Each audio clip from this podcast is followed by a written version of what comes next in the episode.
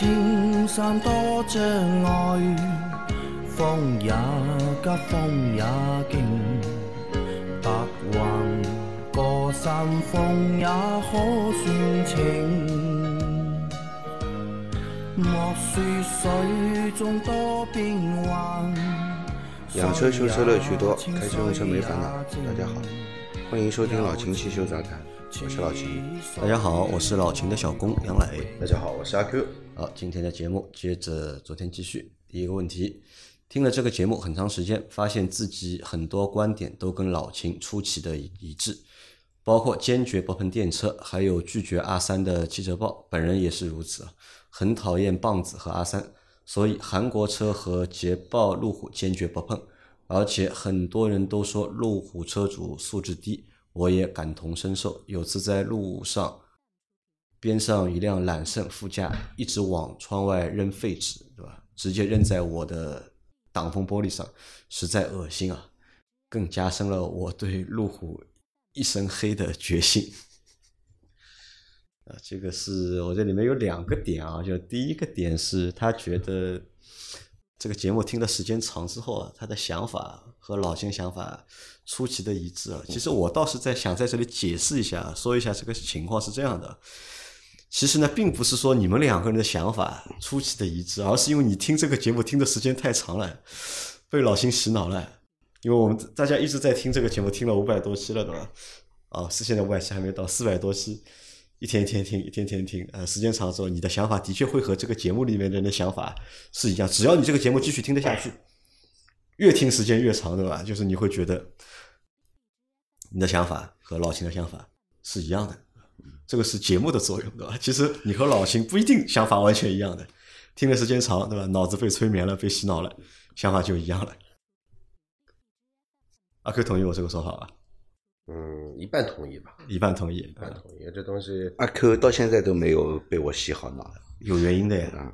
啊，因为什么呢？阿 Q 参加节目少呀，对吧？我们节目四百，这期是带标号的是四百四十期，但其实节目已经四百五十多期了嘛，已经。对吧？但是阿 Q 大概参加里面三分之二的节目，三分三分之二肯定有，三分之二嘛，对吧？那只只听了三百多期嘛，也只做了三百多期，对吧？但这个小伙伴应该我相信已经听了四百多期了，已经，所以他被洗脑了。阿 Q 还没有被洗脑，而且阿 Q 我们尝试过很难被洗脑，洗不了脑？阿 Q 从二零一七年开始就给他洗脑，很难，知道吧？你洗我什么脑？呃，就做节目嘛，多做嘛，对吧？多做就洗脑了。你看老秦就被我洗脑成功了，对吧？每个星期六都会来按时参加节目，对吧？然后遇到节目有问题，我只要一个电话，呃，马上就回来过来，我们把出问题的节目补掉。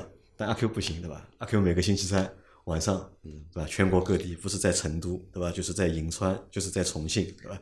各种各样的地方。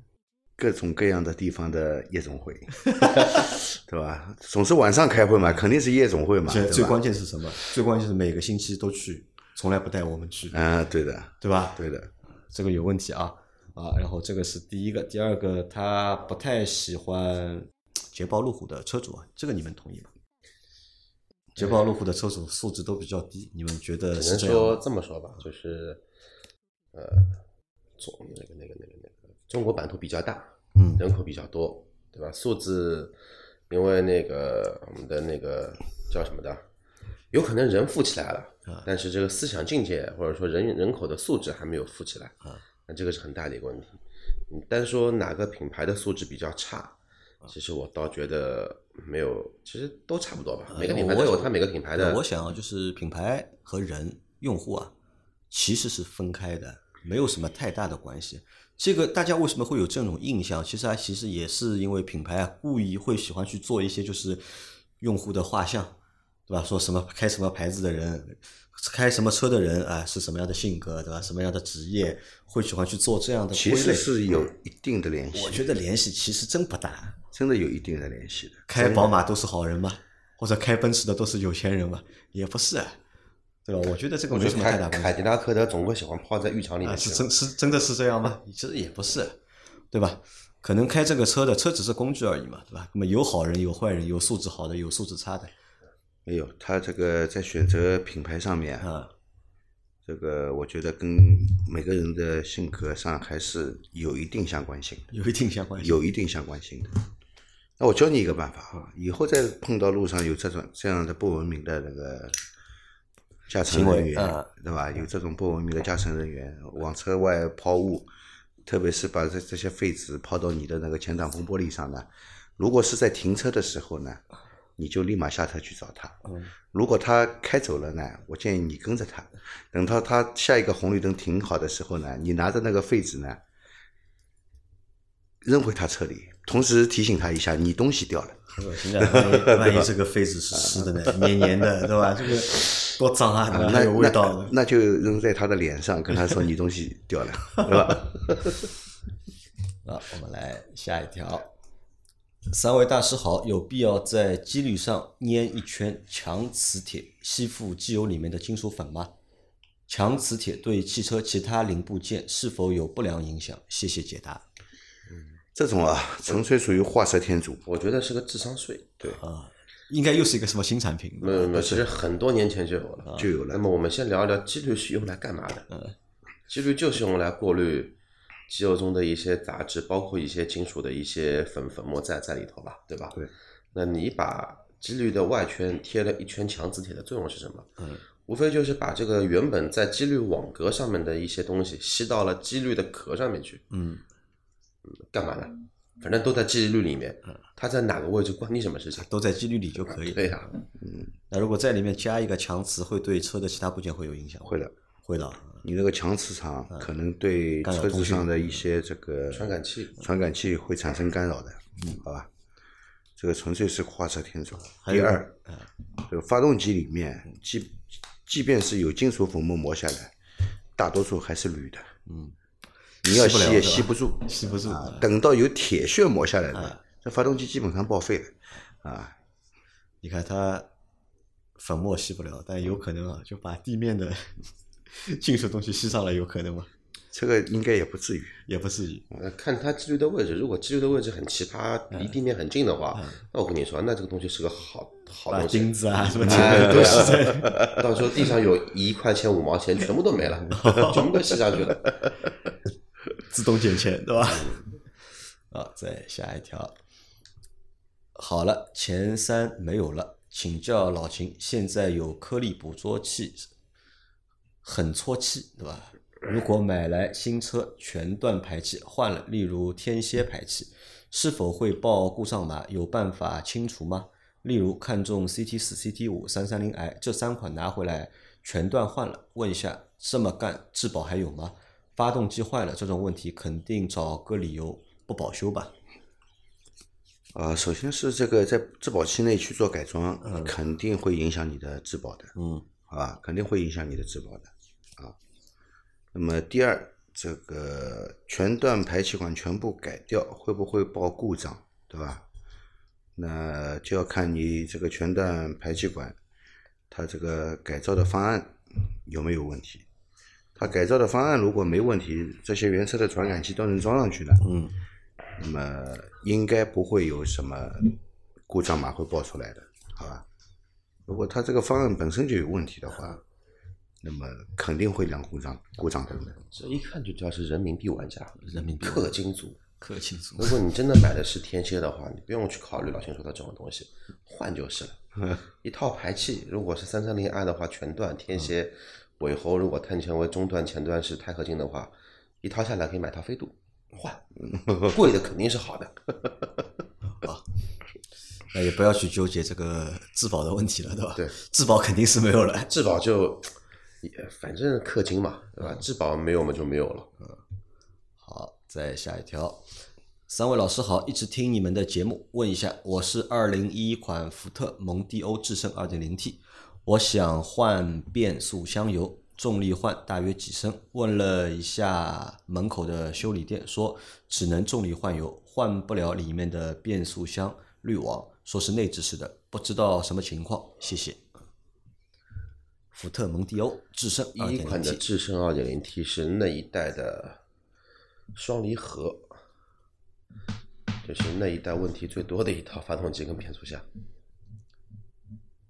只能重力换。嗯啊？这个是没有问题的。嗯啊，那滤网能不能换？门口的店家说是内置的，他不确定。老秦知道这个发变速箱能不能换滤网？如果的确是内置的，就换不了了。内置的就不能换。对啊。好的，那再来下一条。秦大师对于干冰氢积碳怎么看？就是利用高压干冰吹燃烧室，利用低温使积碳变脆，然后用高压吹出燃烧室，还要在发动机高温状态下操作，这样使桶呃从使钢桶活塞在极短时间收缩，会不会对钢桶产生永久性的损伤啊？干冰除积碳又来了啊！发动机在热机状态，这个急速冷却肯定是有伤害的。嗯，这个我们之前已经讨论过这个问题了，对吧？之前的节目里其实已经讨论过这个问题了，还是不建议去做这样的清洗。煮鸡蛋洗就可以了嘛？对，不用搞这么复杂。对，反正我们节目的话，一贯推崇的是比较安全、干净的做法，还是用那个。那个那个叫什么的？那个清洗剂，嗯，对，清洗剂浸泡就可以。浸泡之后，然后把机油换掉，然后这样的话呢，也可以避免说机油被污染，被污染。然后的话呢，你这样一套下来也没什么问题了。啊，不建议使用啊。再下一条，三位大师好，有个问题，我的车贴了车衣一年了，六千多块钱的那种，听大家说一万块钱以下的质量不好，有可能对车漆损伤。我是应该现在接下来，还是过几年再说？TPU 车衣质保五年，是不是时间越长不好接，对车漆损伤越大？如果过几年再接，有背胶粘车上怎么处理？谢谢。首先，你的价格来说的话，如果是全车贴的 TPU 的话，我觉得可能性不是很高。更多的话呢，可能说是 PU 材质会比较多一些。其次的话呢，一万块以下质量好不好，其实对车漆有损伤这个东西呢，有一个前提条件，就是看你自己是不是行内人士。如果是自己做车的，也是行内人士的话，万把块钱以下的膜也都可以拿到 TPU 的一个材质的膜。那个之后再说，接下来啊，接下来的话呢，第一还是看本身膜本身的一个质量。质量的话呢，关于什么呢？关于这个膜是不是会变黄，时间久了会不会？呃，长时间暴晒或者说冬天，它毕竟会有个自然的一个收缩嘛。如果说长时间之后，这个那个叫车衣已经变干、变脆、变黄，已经无法覆盖你这个车身了，那你要接，那就证明你这个膜质量确实是一塌糊涂。然后时间越长越不好的前提条件，其实跟前面你选膜的时候是一样。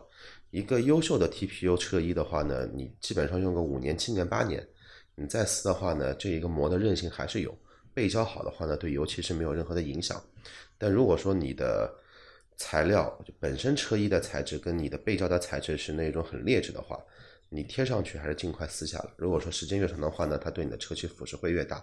最坏的结果是什么呢？哪怕你是原厂车漆，也扛不住这一个劣质背胶的一个我们说损伤。你在撕车撕车衣的时候，会看见很刺激的一幕，就好比。在你手上都是毛的地方贴了一卷什么的，贴了一卷封胶带，然后一下撕下来，哎，毛都没了，就这种感觉。所以这个现在也变成了一个问题啊，就是很多小伙伴在买新车买回来的时候啊，想去贴车衣，对吧？各种原因，对吧？或者被忽悠的，或者觉得有必要贴这个车衣。那贴完了之后呢，我再听外面的各种各样的就是宣传介绍，对吧？他和你说六千以下的就是。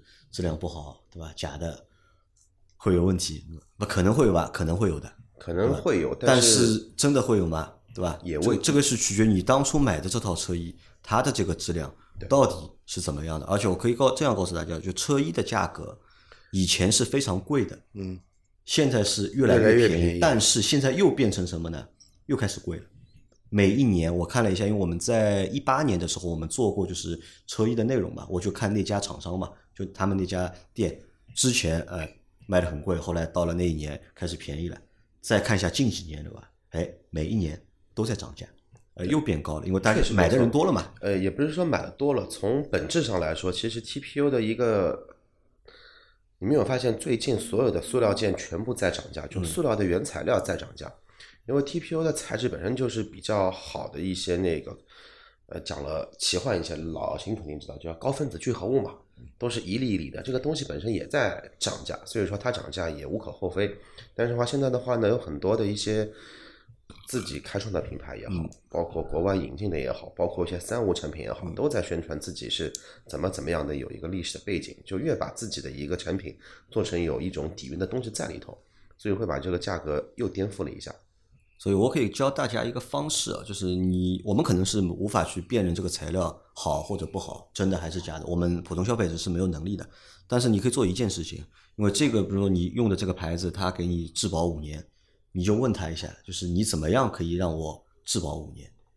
五年后或者三年后，你的店还在不在，对吧？如果你的店不在，那我怎么去履行我的这个质保？对，这个其实是很重要的一件事情。甚至于我在经销商的时候，还有一家品牌提出来一个终身质保，我不知道这个终身质保算什么概念，嗯，是不是跟丰田车一样，人走车车还在啊，因为大家记住对我这个车衣有质保，记住一件事情，因为车衣贴了之后啊，你短则用个两年，长则真的可以用个五六年，这个是很正常的。但是在这个过程当中，你其实会遇到各种各样情况的，比如说你车被碰了，嗯车衣破了，你要补这个车衣吧，你去哪里补，对吧？你如果能够找到你本身那家人家帮你补，啊，那补出来很 OK 的。你随便再找一个，哎，可能颜色不一样，可能材质不一样，会遇到各种各样的问题。因为这个事情不，我认为不是一次性的，就这个质保啊，还是比较重要的。如果这个厂家如果能够给到你一个就是质保，你也相信他的话，那我就你就用他的产品。如果这个厂家看着或者这个店铺对吧，看着就不太靠谱，你就不要相信他的这种质保，那这个产品你也不要去选择。对，然后再接着说说，呃，说下去啊，他说那个过几年揭掉被再揭掉有胶粘在车上怎么来处理？分两种，一种的话呢，确实胶水不好，嗯，只不过的话呢，磨死下来，车漆上还有胶，那就很简单的，嗯，那个先用除胶剂把油漆弄干净，然后这个时候的油漆肯定是没光泽的嘛，该抛光抛光，这个是做下处理就 OK 了。再严重一些就是我前面说的那那一种，这个胶是完全把你的油漆给腐蚀了。你的下一段话呢，你的油漆上有那种斑斑点点，白色的一块一块的。那这个时候呢，你只有两个方案，要么全车喷漆，要么全车再贴一遍。那这个是我和阿 Q 的建议啊，因为我知道老秦的建议是不建议大家贴车衣的，老秦觉得这个东西用处不大。就是我的建议是，如果说你的车没有这么的这么的稀缺性很强的话，呃，就还是不要贴的比较好一些，省点事。省点事。好，再下一条，三位老师好，刚提了凯迪拉克 XT 五的新车，为什么现在的使用说明书和保养手册合到一起去了？就那么薄薄的一本，很多功能怎么使用都省略了。现在主机厂省成本都省到这个地步了，各个零部件的保养周期说明书上也没有，四 S 店给了一张纸，标明了保养周期等信息，但感觉不靠谱，有过度保养的嫌疑。如机油的更换周期标明五千公里或者三个月，不知在哪里能查到官方各个零部件的保养周期和更详细的使用说明。再就是，请问秦师傅，这个车有什么通病要注意的吗？磨合期要注意些什么？什么时候第一次保养？等等，新车要注意的问题啊。听到秦师傅亲口回答，心里就有底了，非常感谢。老秦啊，现在不一样了，我们说话没用，呃，不是我们说话没用，厂家说话都没用了，对，知道吧？就是厂家和你说的，对吧？大家都不相信了，对吧？一定要老秦，对吧？从老秦的嘴里面说出来，大家才相信。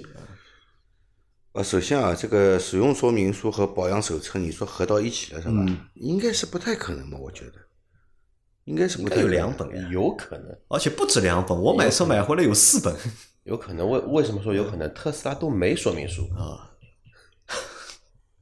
它那个说明书大概都是电子版的，可能对啊，那你去，你想要确定这个保养手册和这个使用说明书是不是两本合到一起了，变得那么薄，你只要打个四零零的厂家电话呃你问一下，啊，你就知道了，好吧？可能他们会有电子版的，对吧？你可能又问他们要一个电子版，因为这个就像你说说的嘛，都是为了省成本嘛。厂家其实也知道啊，对吧？卖出去一百万台车，对吧？帮你配一百万套的说明书，有几个人看？厂家的看的人不会超过一百个人，我觉得。厂家的维度肯定不是这样的，他要为那个对吧？我们绿色星球做一份贡贡献，少砍点树，对吧？少弄一些油墨会污染空气的，会污染森林的。嗯啊，环保对吧？有道理啊，有道理。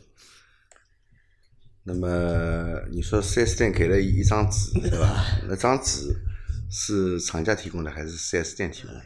厂家哎，如果是四 S 店提供的，那可信度不高，啊，这张是消费指南，对吧？对，嗯对吧？那么尤其是到现在来，这个凯迪拉克这个品牌来说呢，它肯定是不会用矿物油的。嗯，啊，它那个凯迪拉克里面应该现在用的基本上都是全合成的机油。嗯，你说全合成的机油五千公里或三个月保养一次呢，的确是时间太短了。啊，那五千公里是有可能的，特别是现在用这种零 W 二零的这种粘度比较低的机油啊，你说一定要扛个七八千、一万公里，可能扛不住。但是我觉得半年应该是没问题，没问题。嗯如果你半年里面行驶不满不满五千公里的，半年应该是没问题的。啊，这个三个月这个要求是针对针对这个以前用这个矿物油的时候啊，是要求三个月后五千公里，对吧？那么那这个车有通病吗？叉 T 五叉 T 五通病，其实目前来说，凯迪拉克的质量总体来说还不错啊还不错。而且叉 T 五也算一个比较成熟的车型了，卖了那么多年了，已经没什么太多的通病。那这个就是新车的使用有什么建议给他吗？他他不知道有什么注意事项啊？新车嘛，主要是一个磨合期嘛，嗯对吧？磨合期的时候要注意一下？那么一是不要尽量避免满载，嗯，更不能超载，是吧？那么发动机转速控制在三千转以内，嗯好吧？那么到磨合后期的话呢，最好是上高速，再磨一下磨一下高速。其实我们之前早期的节目里面都说过其实嗯讨论过这个新车的时候应该要注意点什么，对吧？如果你有兴趣的话呢，其实是可以去回听一下啊，我们之前的节目。首保你建议他什么时候做？首保我建议还是在两千五百公里到三千公里之间就去做掉它。时间有讲究吗？呃，首保的话是三个月还是半年？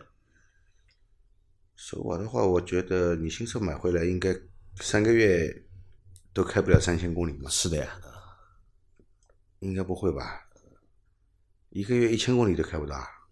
不知道，有的人可能开不到，有的人可能开不到，因为我们之前有个同事对吧，买了台新车，两年对吧，开了四千五百公里，首保是让他五千公里去做的，他延迟了两次。那就看你这个车的生产日期吧。嗯，啊，这个从这个车的生产日期开始算，不要超过半年去换。不要超过半年。对，好的，关于其他的就是保养的内容啊，你可以去听一下我们第二十五期的节目，是吧？那个可以让你作为一个参考，你可以拿那一期的节目的内容和厂家给到你的那些保养的周期，你可以去做一下对比。好，再下一条。三位主持人好，请教一下车内杀菌除味的问题。现在网上有种在车内喷洒雾状的清洁剂，开启内循环杀菌除味，请教是否可行有效？谢谢。嗯，这个可行的。市面上的一些车内的杀菌产品，基本上都是这么一个逻辑在用。对，这个是可行的。杀菌就是这么杀的，就是对了，但是记得用完之后，把空气滤芯给换了啊。要换空气滤芯。如果说你杀菌杀完，你空气滤芯不换的话，你这么一些东西，就做的这个钱也等于白花了。好的，然后杀菌产品，嗯，其实也有讲究，有讲究啊？有什么说法？也有讲究啊，尽量使用一些大牌的啊、比较知名品牌的，或者是带有原厂标的。嗯，带有原厂标的这些产品呢，因为它质量把控上面还是比较有严格的啊。那么一些小牌的、杂牌的，三无甚至于是三无产品，那么里面的成分你是搞不清楚的啊，不建议使用这些东西，要么对身体有害，要么对我们汽车的内饰有腐蚀性都有可能，好吧？好的，那再下一条。秦大师杨老板阿 Q 提一个关于车辆需求问题。我的车子放在老家好几年了，城市用不到，上下班电动车五分钟路程。以前的车子也快十年了，我经常有在买车的想法和冲动。过几天理智的想了一下，又觉得用不到几次。我一年用车三千到五千公里，还包括去过年往返的，一共两千公里。我想生活中很多人像我这种状态吧。没车的时候想买，但又觉得用不到几次，还要出停车费、保险费、保养等，还要小心，还要上心，时不时把车溜一圈。讨论一下这个话题呗。建议买车吗？阿 Q 老师，我有雅迪，谢谢。三回老师，啊，车用的比较少，一年也就三五千公里，是吧？到底有没有必要买车？三五千公里的一年用车的使用量啊，还包括这个回老家啊，往返一次要两千公里。对，这个好像就没必要了。你实际在市内一个一年下来，照这样五千减掉两千的话，你也就最多三千公里。如果是按照三千来算的话，你市内用车的里程也就一千公里啊。然后你可以平摊到每个月，对吧？你可以平摊到每个月去。之后呢，你可以算一下，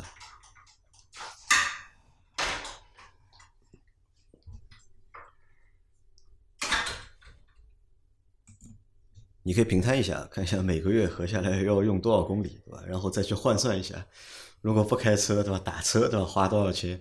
这个钱和你的这些一年的保险费啊、保养的钱啊，还有停车钱去比一比，看看谁合算。阿辉觉得呢？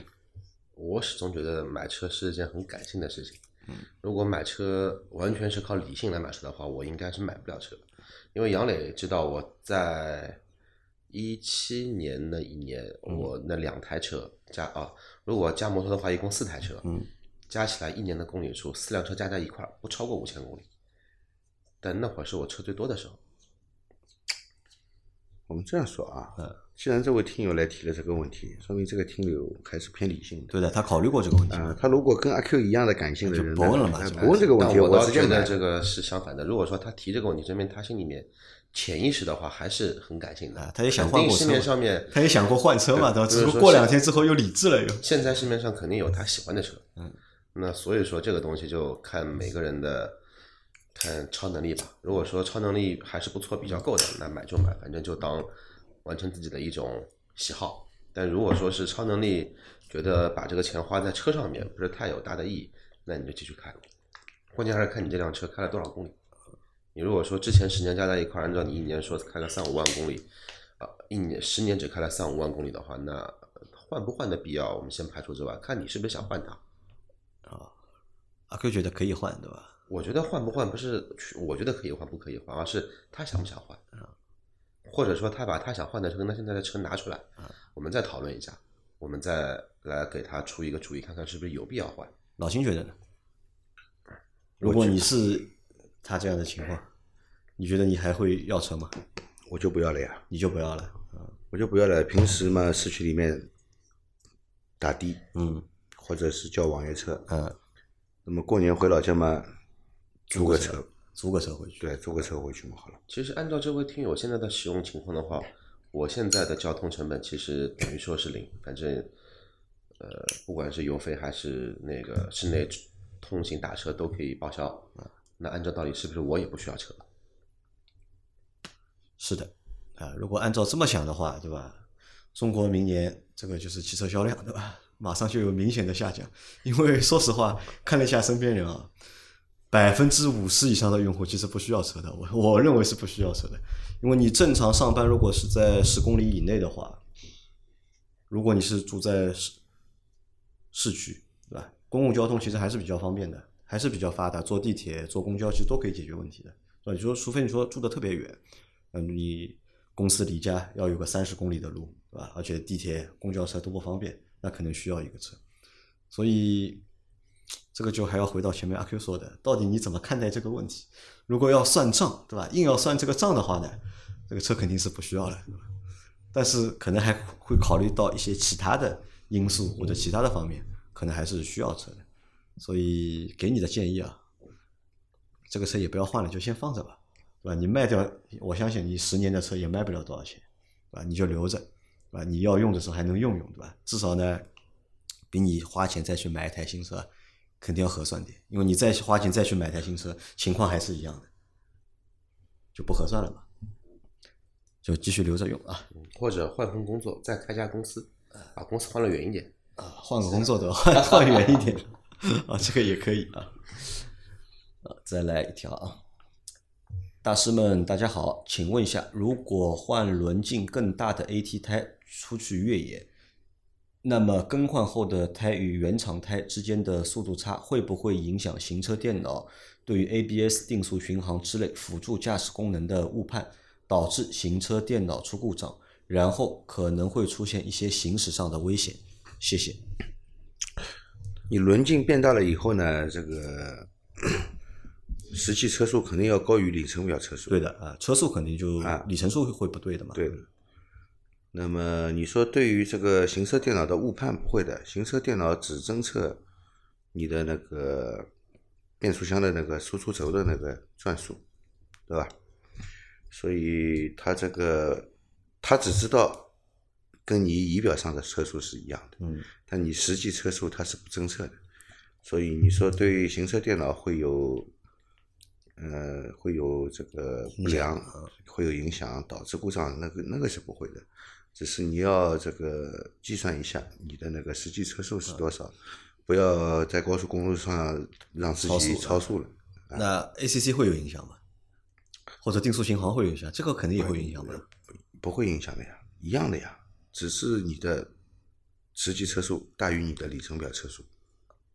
就可能说你定速是一百二，啊，对的呀它已经跑到一百二十五了啊，但是功能还是可以用，也不会影响你的安全。唯一的影响的安全就是说你的实际的车速是大于你的一个仪表的车速。那说的再简单一些，就就是我们现在所有的车啊，它并没有一个像我们专业的 GPS 这么一样的车速仪，它是没有的。嗯，它都是按照你的输出轴，甚至于说你的轮盘的一个轮轮速，经过计算得到你的一个看的那一个公里数。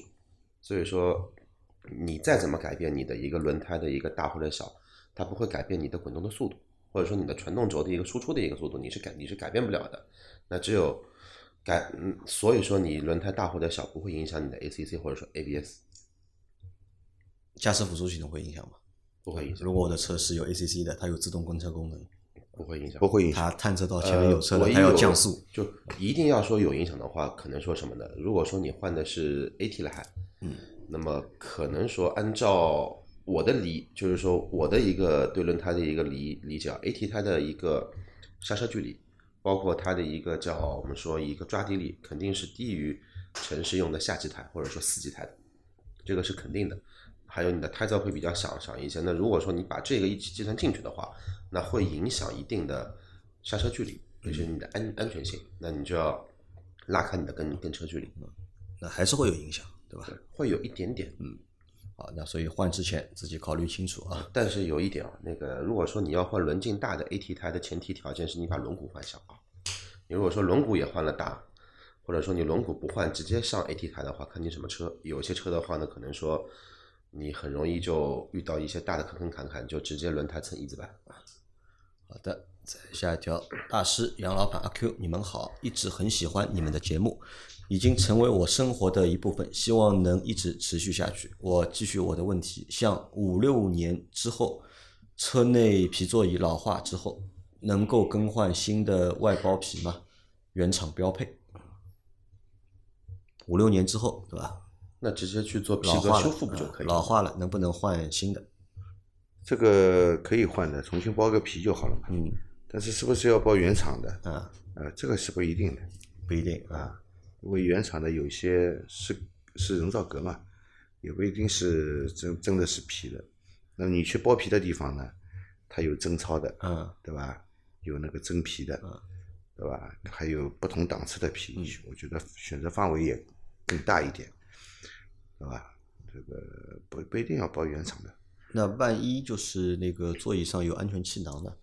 呃，这个专业做座椅包皮的人知道该怎么施工的，这不会影响气囊弹出，不会影响气囊使用的，对，不会影响气囊弹出的。可以用用，对吧？嗯，但我现在发现一个问题是这样，因为其实我们现在用的那个就是所谓的真皮座椅啊，嗯，其实都不是真皮。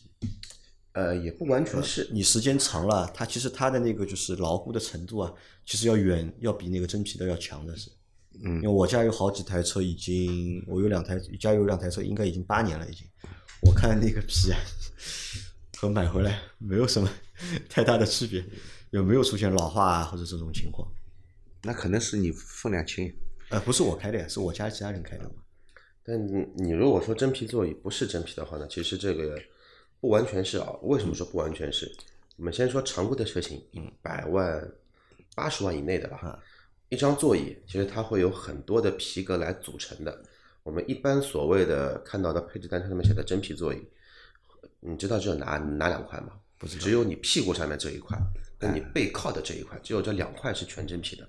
这个皮肯定是真的，但是说因为座椅不光是这两个面嘛，头枕也好，座椅的背面、座椅的侧面，甚至于说你上下车会有一个座椅的一个上沿，这个地方，呃，大概率的情况下，八十万以内的车基本上都是以革为主，甚至于说像大众这两块地方都是变成布的。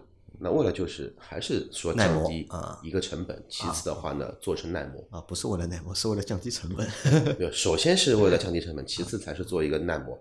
当然，到了一些顶级车上上面的话，D 级车以上，那基本上你整张座椅全部都是该皮就是皮。当然，也有一些车型它会进行一定的一个筛选。所以说，我们去看新车的时候，你可以发现一下，屁股上面这一块皮跟你座椅的侧面的一个我们说，呃，边上的皮的材质，摸的感觉是完全不一样的。不一样，对吧？那只能说杨磊家里面的这个都比较苗条啊，都比较苗苗条。好，来这一期的最后一个问题，秦师傅，主持人你们好，目前我国的汽油技术处于什么水平？还是因为原油提炼技术有待改进吗？还是原油本身的杂质含量高导致的？啊，他觉得国内的汽油水平可能不是很好，这个问所以想题提的有点敏感，所以想来问一下老秦，对吧？这个我们的汽油啊技术水平处于什么水平？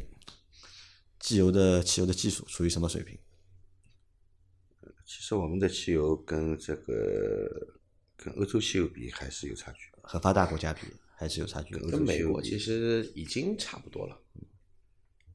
可能我们汽油里面的含有的氢金基更多，嗯。氢基基的比例更高，所以会造成这个燃油不耐烧这样一个现象嗯。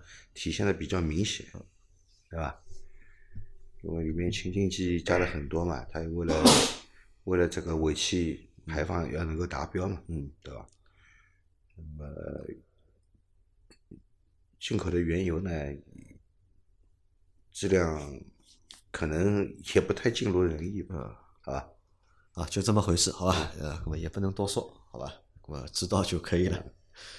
好，那我们今天的这期节目就先到这里。大家有任何关于养车、用车、修车的问题，可以留言在我们节目最新一期的下方，我们会在下周的节目里面一一给大家解答。